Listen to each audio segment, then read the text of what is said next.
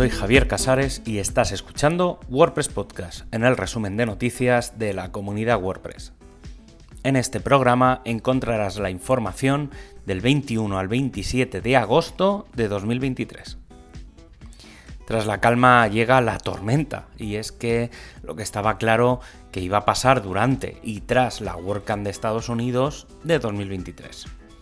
Y es que está claro que cuando se juntan todos los WordPresses pasan cosas, entre ellas el lanzamiento del tema 2024, que como en muchas ocasiones viene acompañada de un pequeño WordPress drama relacionado con quién ha tomado las decisiones y por qué se ha lanzado, entre comillas, sin previo aviso, aunque si miramos los lanzamientos previos, está claro que se suele lanzar este tiempo previo antes de la preparación de una nueva versión, porque si no, no habría tiempo de incluirlo en WordPress 6.4, la última versión WordPress de este 2023.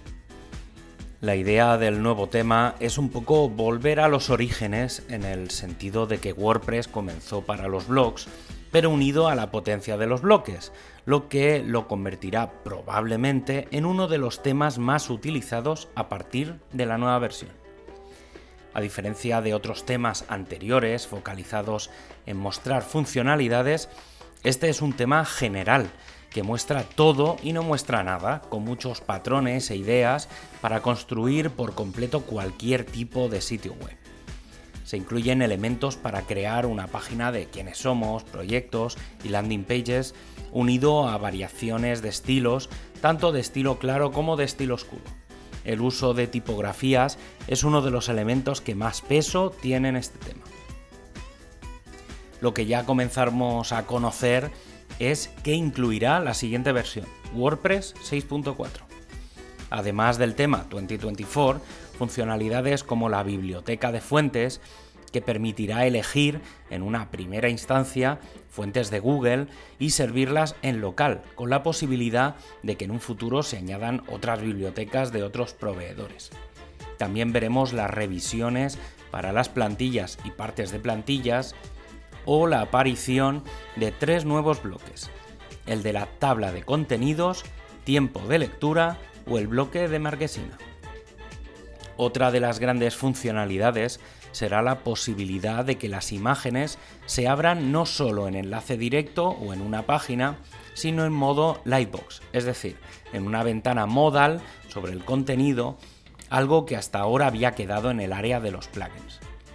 Queda por decidir muchas nuevas funcionalidades de las que ya algunas se comienzan a entrever, elementos, pero no está decidida su aparición o no en esta versión y mientras llega la nueva versión mayor de WordPress, comenzamos a conocer novedades de WordPress 6.3.1, con cuatro correcciones del núcleo y seis correcciones del editor, al menos en la primera versión candidata que ya está disponible.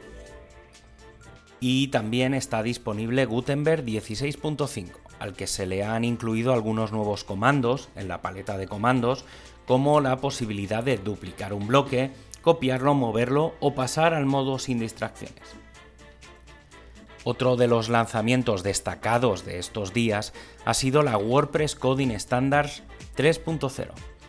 Esta herramienta permite la validación de código PHP con mejoras de certeza, estabilidad y mantenimiento de todo lo que se revisa.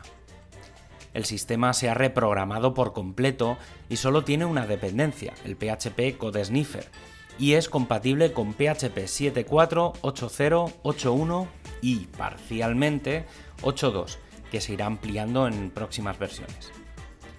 Lo más destacado es la sostenibilidad de este proyecto, o mejor dicho, la falta de ella, ya que está en un bus factor de 1, es decir, en eso de qué pasaría si al equipo de este proyecto le pasa un autobús por encima.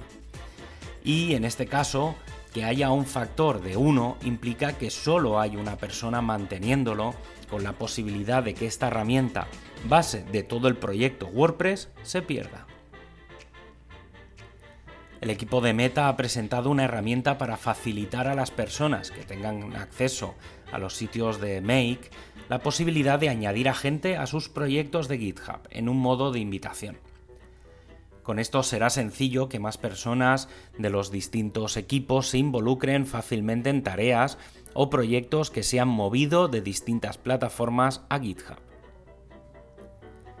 El equipo de soporte ha propuesto una actualización en las guías del equipo. Y es que las últimas guías son de 2013 de la WordCamp San Francisco y mucho ha cambiado WordPress en los últimos 10 años. La propuesta está disponible en un documento separado y solo será de aplicación a los nuevos contenidos el día que comience su aplicación y no a los anteriores. El equipo de comunidad está preparando el diseño del nuevo sitio de eventos y se ha hecho una llamada para no solo validar el propio diseño, sino también algunas de sus funcionalidades. Poder filtrar por país, idioma o categoría además de facilitar la llamada a participantes o patrocinadores, son algunos de los elementos que se están teniendo en cuenta. La nueva versión de BuddyPress 11.3.1 ha sido lanzada e incluye una corrección de seguridad por un posible ataque a la base de datos. Además de tres correcciones más, también se han lanzado actualizaciones en las versiones 5.2, 6.4, 7.3, 8.0, 9.2 y 10.6. Y para acabar, este podcast se distribuye con licencia EUPL. Tienes todos los enlaces para ampliar la información en wordpresspodcast.es. Un abrazo y hasta el próximo programa.